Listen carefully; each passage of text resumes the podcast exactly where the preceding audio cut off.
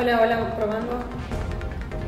Buenas tardes a todos nuestros oyentes que nos escuchan en el podcast del Pulso.ht.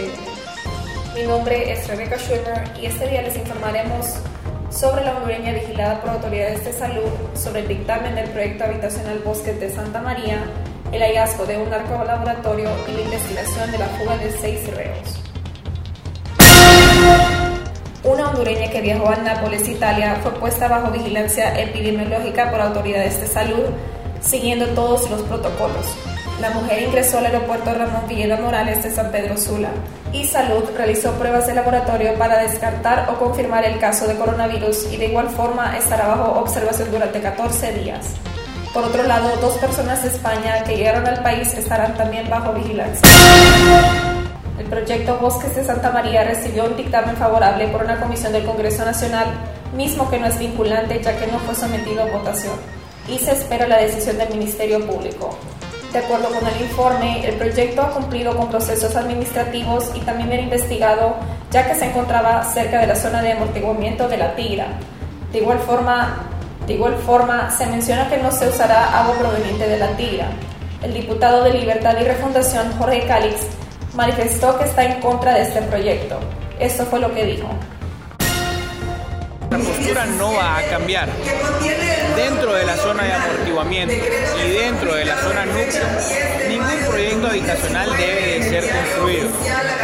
Fuera de la zona núcleo y fuera de la zona de amortiguamiento, los proyectos que cuenten con, lo, que cumplan con los requerimientos ambientales necesarios pueden avanzar.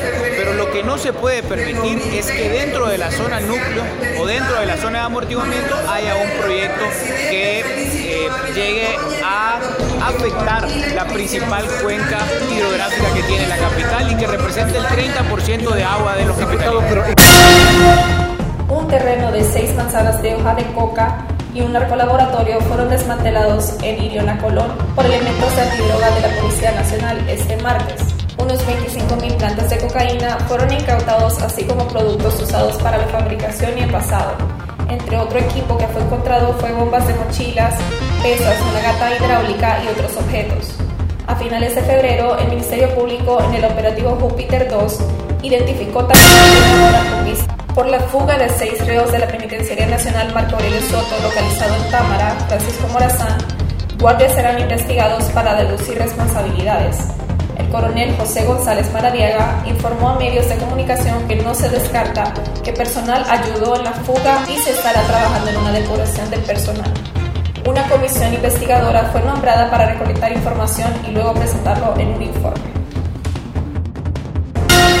Esto fue el resumen de actualidad del Pulso HN. Soy Rebecca Schwimmer y puede ingresar a su navegador y visitarnos en la página elpulso.hn. Y en las redes sociales búsquenos como el Pulso HN. Hasta la próxima.